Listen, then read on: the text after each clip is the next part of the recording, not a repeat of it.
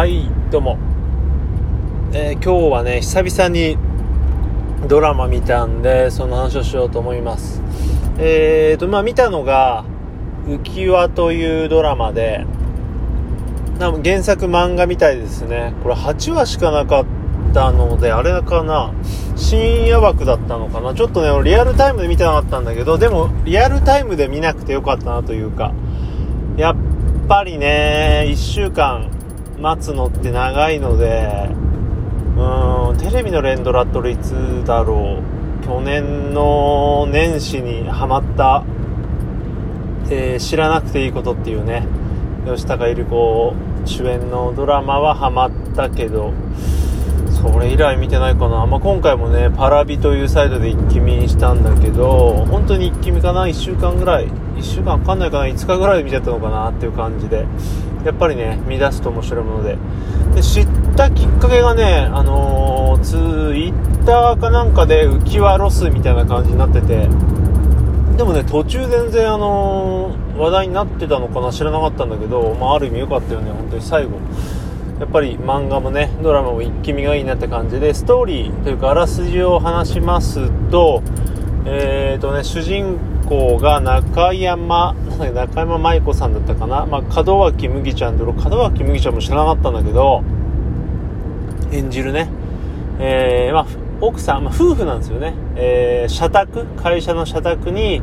えー、隣り合う夫婦2つの夫婦が主人公ねメインメインで。で、まあ、その中山夫妻っていう麦ちゃんとあと旦那さんちょっと俳優の名前わかんないんだけどまあなんというかすごいねあのー、失礼なんだけど軽薄なキャラでさ まあなんか軽い感じなんだけど夫婦とあと、えー、旦那あの隣のね先輩ね旦那さんの上司にあたる人が、えー、双葉さんが双葉はじめさんっていうのが森山直太朗さんなんですね。あのよく考えたら直太朗さんのドラマって初めて見て。ねなんかねずっとこう似てるとかじゃないんだけどなぜかえー、っとあの人なんだっけ優作松田龍平さんとなんかかぶっててねまあ、直太朗さんなんだよなと思いながら途中でねあの桜桜の人だよな夏の終わりの人だよなっていう感じで、まあ、なんか不思議な感じでした。はい。でその直太朗さんの奥さんがこれまたちょっとね俳優名というか女優名知らないんですけどいましてちょっと年上なのかな設定はね。はいはい。でまあこれがねなかなかすごいものでえー、その中山さんは京都だどこだったからかな、まあ、関西から引っ越してきたんだけど、えー、その引っ越してきた先の会社で、えー、かつての後輩の女の子と出会って、まあ、そこで、え不倫が始まりますと。で何でしょう。そのお隣の直太朗さんの奥さんも実は陶芸教室に通っていて、まあ、そこの、まあ、先生といっても全然年下ね20代の、え子なんですけどその子と不倫してますという感じで、まあ、ダブル不倫されてる同士なんですね。でまあある日こうベランダに出てまあ直太朗さんはいつも通りこうタバコをふかしてるわけですよベランダでそうすると、えー、その麦ちゃんも出てきて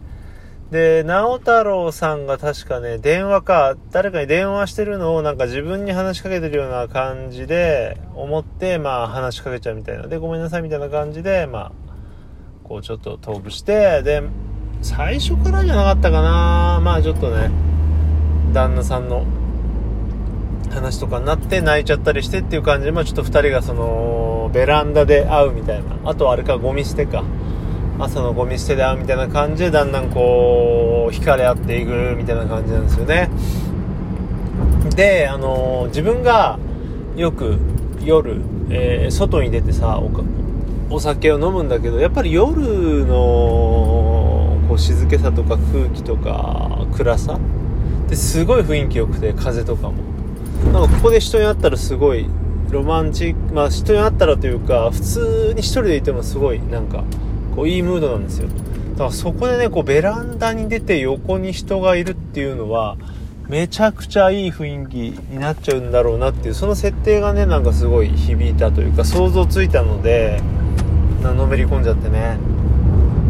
まあ、見てました。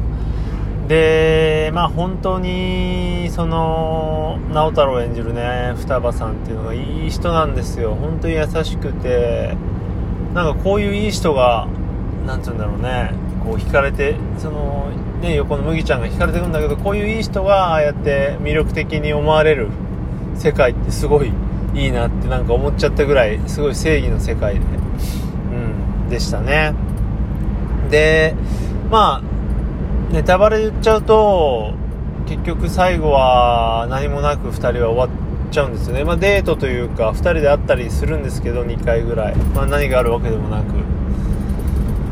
えー、終わりますと。うん。でやっぱ直太朗さんの方はその奥さんが最後こう帰ってくるわけですよ。その相手不倫相手とお別れをしてね、うん、でなんだろう直太朗も奥さんとうまくやっていきたいってことをを思ってそれも麦ちゃんに言うと。で、まあ、麦ちゃんの方は、まあ、結局旦那さんとは別れ合えずにね、えー、まあ、最後は別れちゃうんですけどつまりそので引っ越したんだ。そう直太朗さんは奥さんとどこかに引っ越してこれから幸せにやっていきたいよっていう感じでで麦ちゃんは1人でねこう暮らしてると。もしかしたらね直太朗を追いかけるのかななんて思ったけどそうでもなかったというね。まあ何もなく終わる。ね漫画原作の方はどうなんでしょう。原作の方もやっぱりそのようにして終わってるのか。うんあんまりねやっぱりあれ自体こう長く続けられる話じゃないと思うんでもう終わってるのかなっていう感じですけど。でねえーとこれ思ったのがやっぱり最初に話したえー、知らなくていいこともそうだったんだけど知らなくていいことも、あのー、主人公の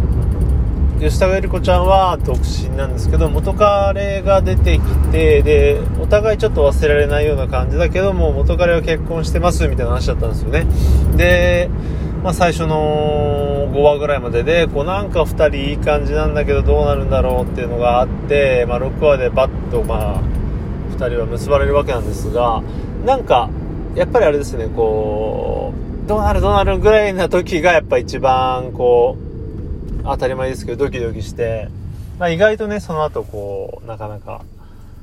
うまく、あのー、自分のね、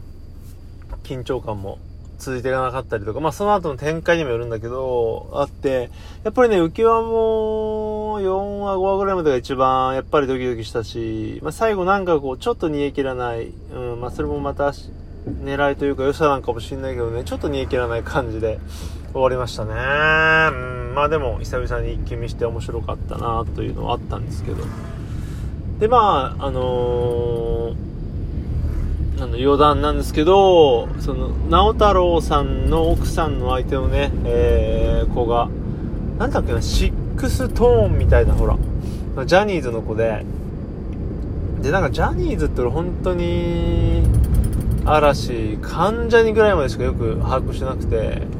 まあ何でしたっけセクシーゾーンぐらいはなんとなくぐらい前のさあれセクシーゾーンじゃなかったっけ？みたいな感じ